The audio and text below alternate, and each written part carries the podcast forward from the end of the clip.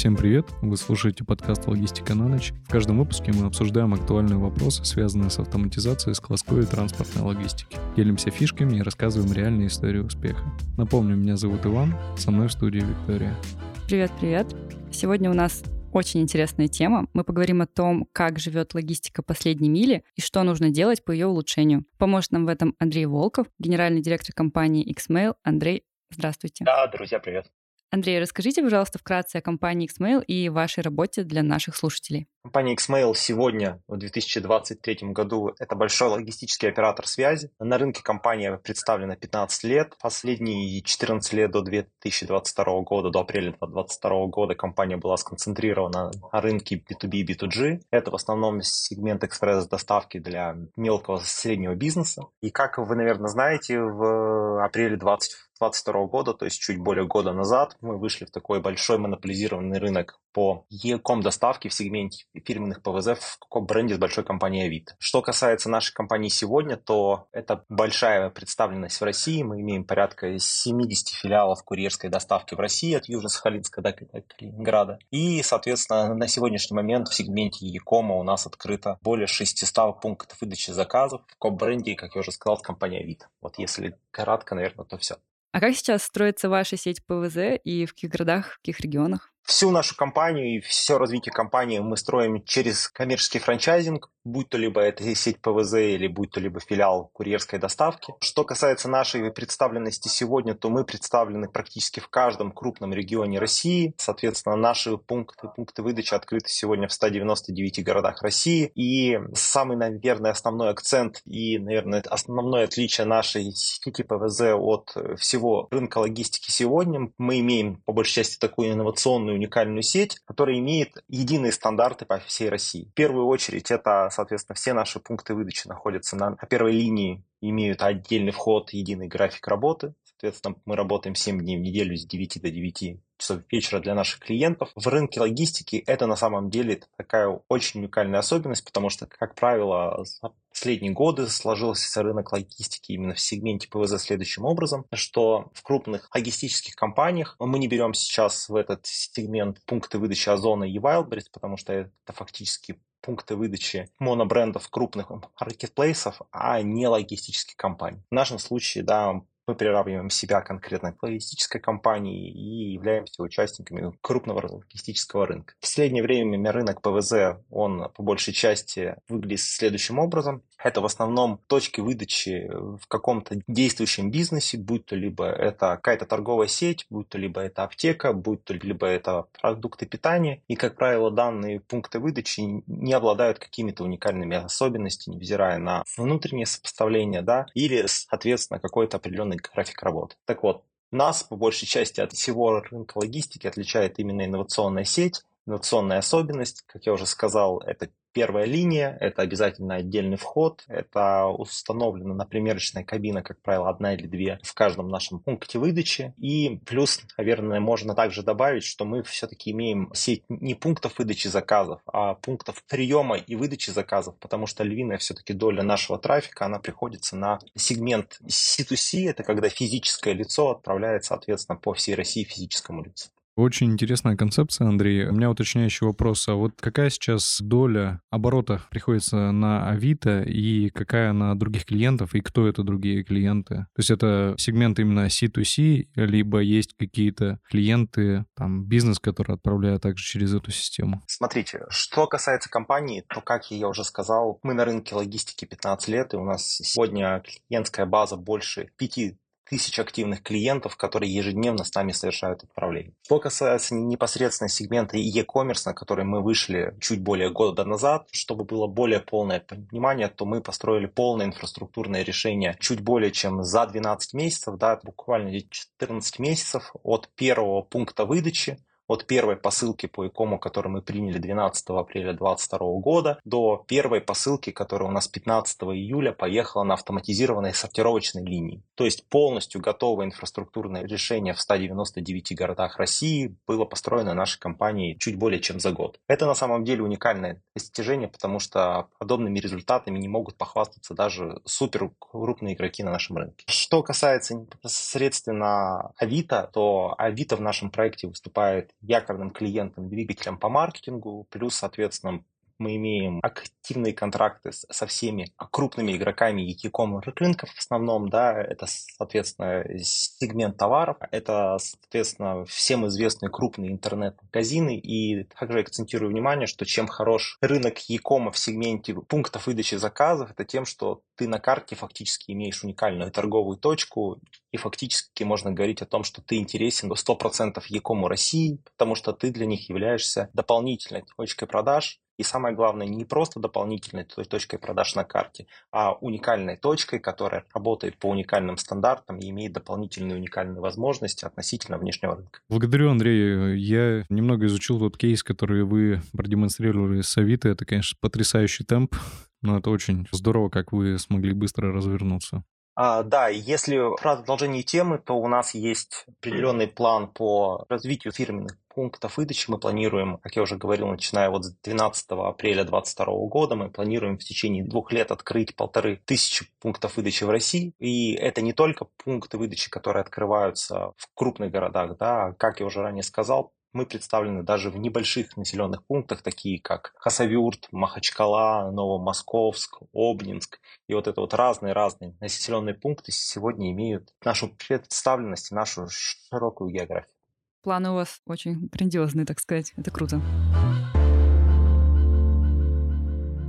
Так, и теперь вернемся немножечко к нашей теме все-таки последней мили нашего подкаста. Иван, расскажи, что из себя представляет последняя миля? Как ты считаешь? Ну, если мы возьмем некие классические определения, последняя миля — это, собственно, последнее плечо доставки до конечного потребителя. Ну, под этим обычно подразумевается некая автомобильная доставка, обычно в рамках города, либо там недалекого межгорода. Но на самом деле значение последней мили, оно значительно шире. И сейчас я бы, наверное, говорил о последней миле как о совокупности складских и транспортных процессов, которые происходят от момента начала сборки заказа. То есть вот как заказ поступил в систему, Начинается сборка заказа, он обрабатывается на складе, готовится к отгрузке, далее происходит загрузка автомобиля, водитель едет в рейс, либо курьер, и выдает заказ. Не вижу смысла отдельно выделять транспортный блок, потому что работают они как единая система. То есть если раньше клиенты были готовы ожидать доставку несколько дней, даже если это была доставка со склада в их городе до их адреса, то сейчас уже во многих системах клиенты ожидают очень быстрой доставки, а она возможна только при слаженной работе складской транспортной логистики. И я считаю, что сейчас актуально это рассматривать именно их как единую систему. То есть если склад вовремя не соберет заказ, если склад допустит пересорт,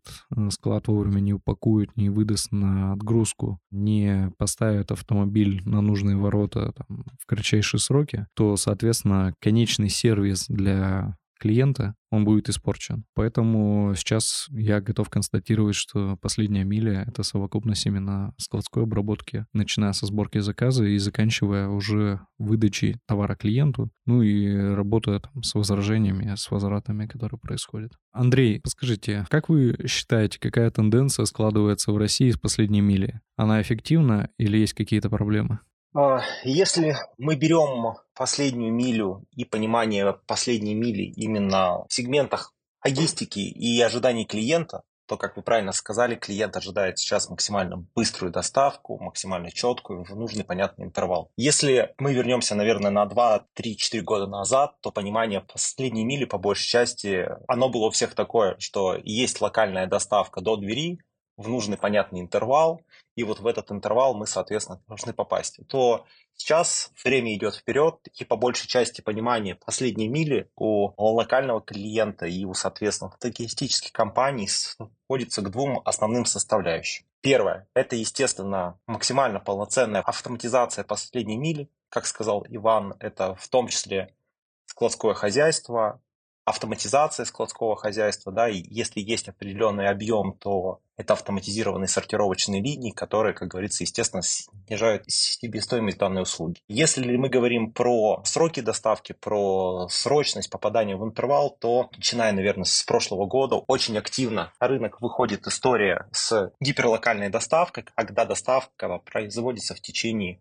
получаса с момента, соответственно, заказа. Это видим мы и торговой доставки, э, это мы видим и в продуктах питания, да, и сейчас это направление становится все более популярно в разных пунктах выдачи заказов. Гиперлокальную доставку, насколько мне известно, очень активно развивает и популяризирует сейчас Яндекс. Это доставка по клику из пунктов выдачи заказов. Подобным путем, как говорится, идет и наша компания, да, соответственно, мы планируем в 2023 году спустить гиперлокальную доставку из наших пунктов выдачи. Поэтому, если мы говорим о последней миле, то она полностью имеет сегодня вид как модная, автоматизированная, современная и, самое главное, удобная услуга, которую, как правило, выбирает клиент и он уже считает в России это какой-то определенной нормой. Если он заказывает какой-то товар, то товар должен быть доставлен в первую очередь максимально быстро, четко и в определенный интервал. Если мы говорим про последнюю милю, про непосредственно курьерскую доставку, да, изначально такой услуги, то, как мы видим по статистике, этот сервис доставки в России все-таки умирает. Мы видим, что сегодня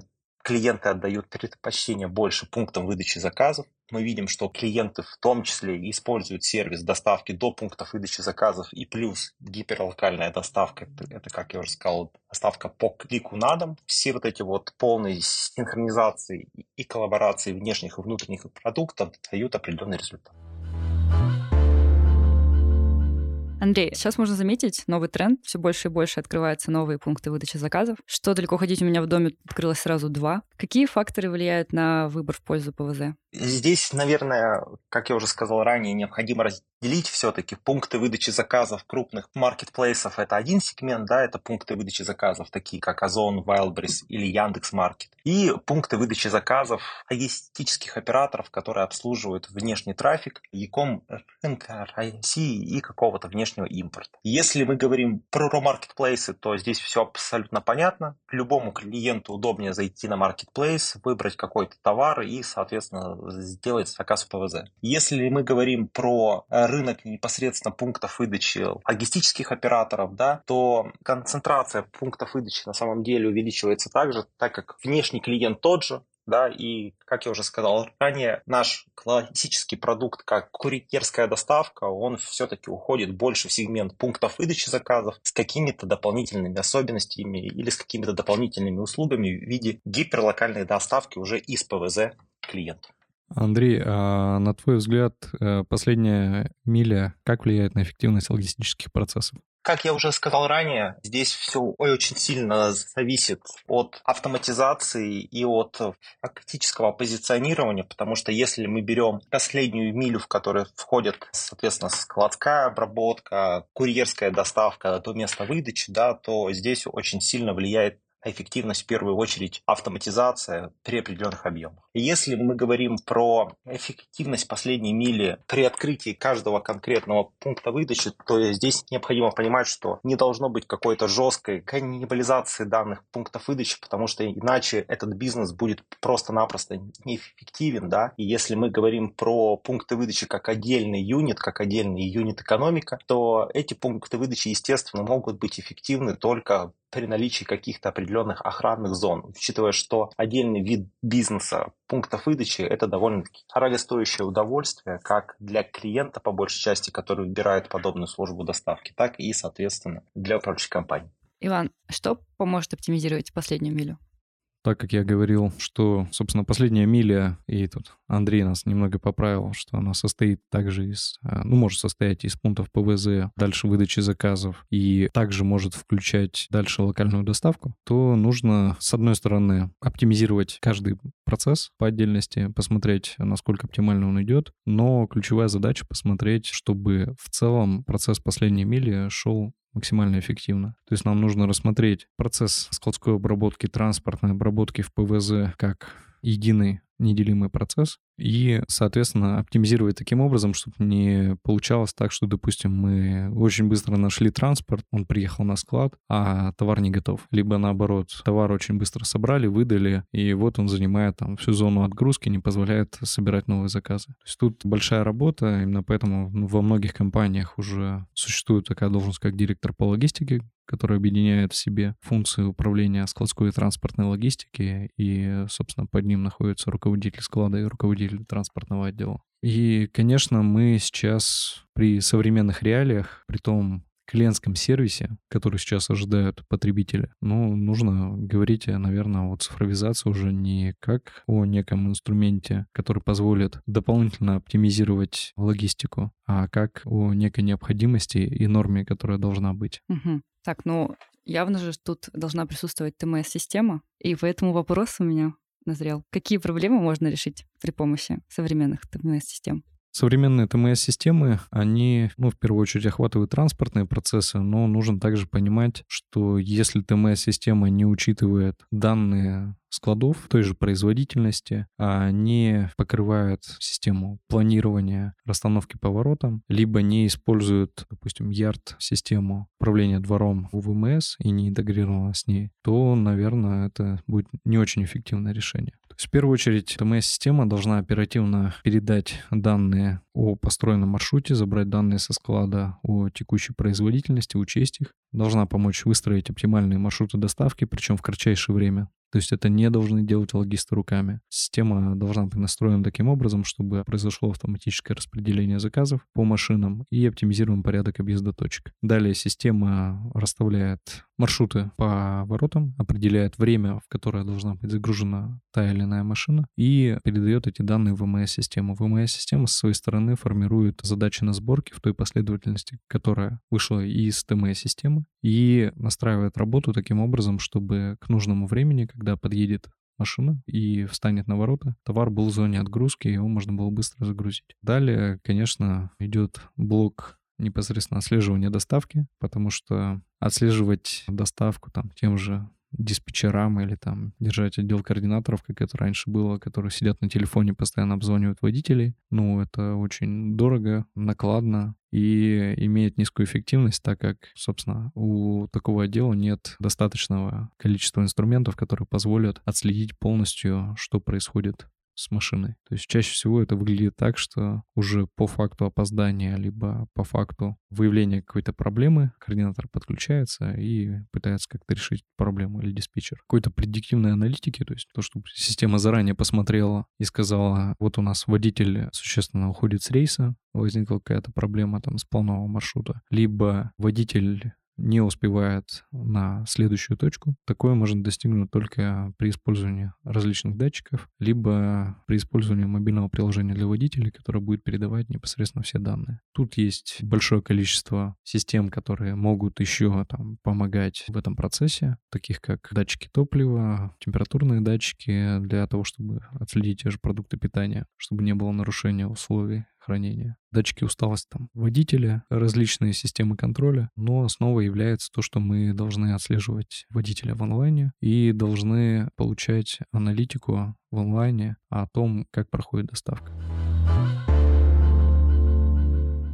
Так, у меня общий вопрос к вам. Какие направления логистики сейчас важнее и в развитие каких логистических продуктов надо вкладывать? Ответ, на мой взгляд, абсолютно очевиден. Соответственно, то направление логистики, в котором существует львиная доля стоимости услуги, это как маршрутизация, так и, соответственно, складские операции. В нашем случае, как я уже сказал ранее, э, при определенном объеме это обязательный переход на автоматизированную сортировочную линию, потому что это дает возможность экономии в себестоимости порядка двух-двух с половиной раз относительно отсутствия автоматизации. Также это, естественно, разного рода ТМС-системы, которые позволяют отслеживать операционные метрики, корректировать их и прямо, соответственно, на них влиять. То есть автоматизация – это наше все, это наше ближайшее будущее, это, это наше ближайшее настоящее. Я полностью поддержу Андрея. Автоматизация логистики — это просто уже наше настоящее. Ну, хотелось бы добавить, что да, роботизация, конвейеры, линии сборки. Также нужно сейчас рассматривать активно роботизацию с использованием различных роботов, там, комплектовщиков, сборщиков, которые на самом деле при развитии технологий стали стоить какие-то доступные деньги, и способны себя окупать в течение нескольких лет или даже месяцев. То есть это такое новое направление. Раньше для нас роботизация это было что-то очень дорогое и скорее показательное, нежели экономически эффективное. Сейчас можно констатировать то, что появляются решения, которые позволяют существенно повысить эффективность склада и сэкономить большие суммы для компании. Так и напоследок, это наша постоянная рубрика. Андрей, поделитесь с нами и слушателями подкаста книгой, которая произвела на вас большое впечатление, и приложением или сервисом, которым вы регулярно пользуетесь, и который вам помогает в работе. Из последнего, что я читал, это, соответственно, книга у основания компании Вкусвилл. И она очень понравилась тем, что компания изначально, прям с самого своего основания, сделала большой акцент на IT, на мобильные приложения, на всю возможную аналитику, что по большей части сейчас позволяет, наверное, говорить о том, что компания Вкусвилл представляет, наверное, один из самых интересных, уникальных продуктов как в офлайне, так и, соответственно, мобильном сервисе для клиента. Что касается непосредственно сервисом, который я пользуюсь постоянно, да, и тот сервис, который нам помогает в работе. Наверное, здесь все-таки акцентировать особо на этом внимание не стоит. Я акцентирую свое внимание все-таки у компании Вкусвилл. Мне она максимально импонирует. Мы максимально стараемся смотреть за всеми инновационными компаниями, которые представлены в первую очередь у нас в России. И также сами пытаемся бежать очень и очень быстро для того, чтобы кто-нибудь когда-нибудь посмотрел на компанию Xmail, сказали, смотрите, ребята, вот это вот супер инновационная компания, они сделали такой-то продукт, и наша жизнь стала в логистике лучше. Я думаю, рано или поздно это так произойдет. Да, в чем мы вам, Андрей, желаем удачи. Благодарим вас за участие, за интересную содержательную беседу. Спасибо большое. Спасибо большое, друзья. Подводя итог, хотелось бы отметить, что последняя миля будет продолжать расти изменяться в ближайшие годы, и бизнесам необходимо быть готовым адаптироваться к новым тенденциям, чтобы успешно конкурировать на рынке. Если вам понравился наш выпуск, а также вы хотите поддержать наш подкаст, поделитесь ссылкой, напишите о нас в соцсетях или поставьте оценку или отзыв. Чтобы первым узнавать наши новости, подпишитесь на телеграм-канал, ссылка в описании. Спасибо за прослушивание подкаста «Логистика на ночь». До встречи.